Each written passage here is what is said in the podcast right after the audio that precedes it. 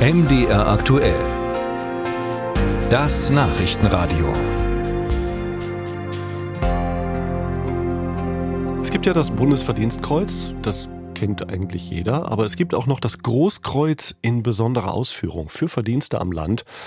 Das besteht aus zwei Medaillons mit Kreuz und Lorbeerkranz, befestigt an einem roten 10 cm breiten Schulterband. Das ist wirklich die höchste Auszeichnung, die in der Bundesrepublik verliehen werden kann.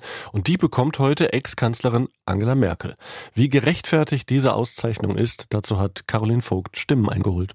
Angela Merkel ist nach den Bundeskanzlern Helmut Kohl und Konrad Adenauer erst der dritte Mensch, der den Verdienstorden Großkreuz in besonderer Ausführung verliehen bekommt.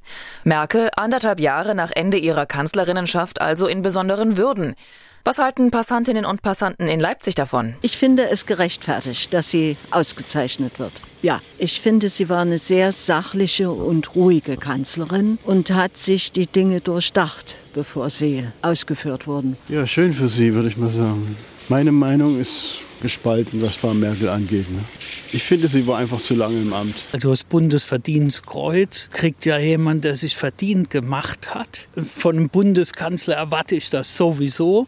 Also warum soll der oder die das Bundesverdienstkreuz bekommen? Ja, doch, das ist gut. Das muss sein. Ich finde, sie hat sich durchgesetzt gegen viele. Ich finde es gut. Bei der Verleihung in Schloss Bellevue werden zahlreiche Wegbegleiter Merkels zugegen sein. Darunter ihre ehemaligen Kanzleramtschefs Helge Braun, Peter Altmaier und Thomas de Maizière. De Maizière teilt MDR aktuell schriftlich mit, er fühle sich geehrt, teilnehmen zu dürfen. Die Auszeichnung sei gerechtfertigt. Mit dem Orden werde die herausragende Lebensleistung Merkels gewürdigt.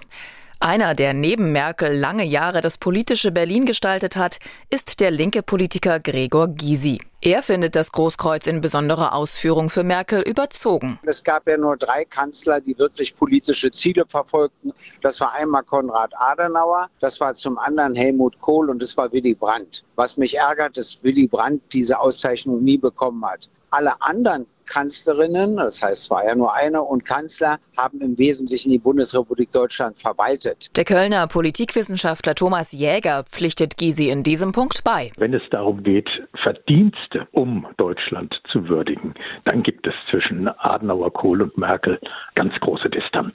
Adenauer war der Kanzler, der die Bundesrepublik Deutschland in die Westintegration geführt hat. Kohl war der Kanzler, der die Einheit des Landes bewerkstelligt hat und vergleichbare Verdienste sind bei Merkel nicht zu sehen. Merkels politische Leistungen seien immer aus der Situation heraus entstanden, meint Gregor Gysi.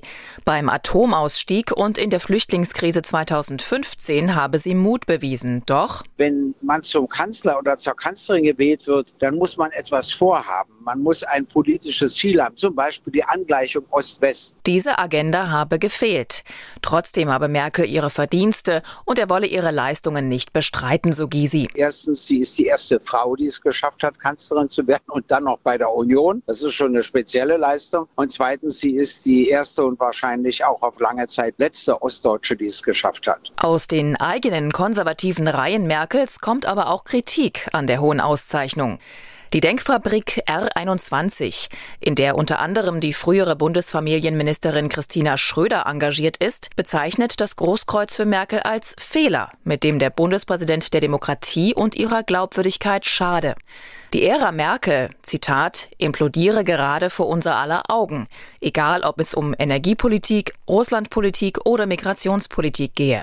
Mit der Ordensverleihung belobige der Bundespräsident nicht nur seine frühere Chefin, sondern auch das problematische Erbe der vergangenen Jahre.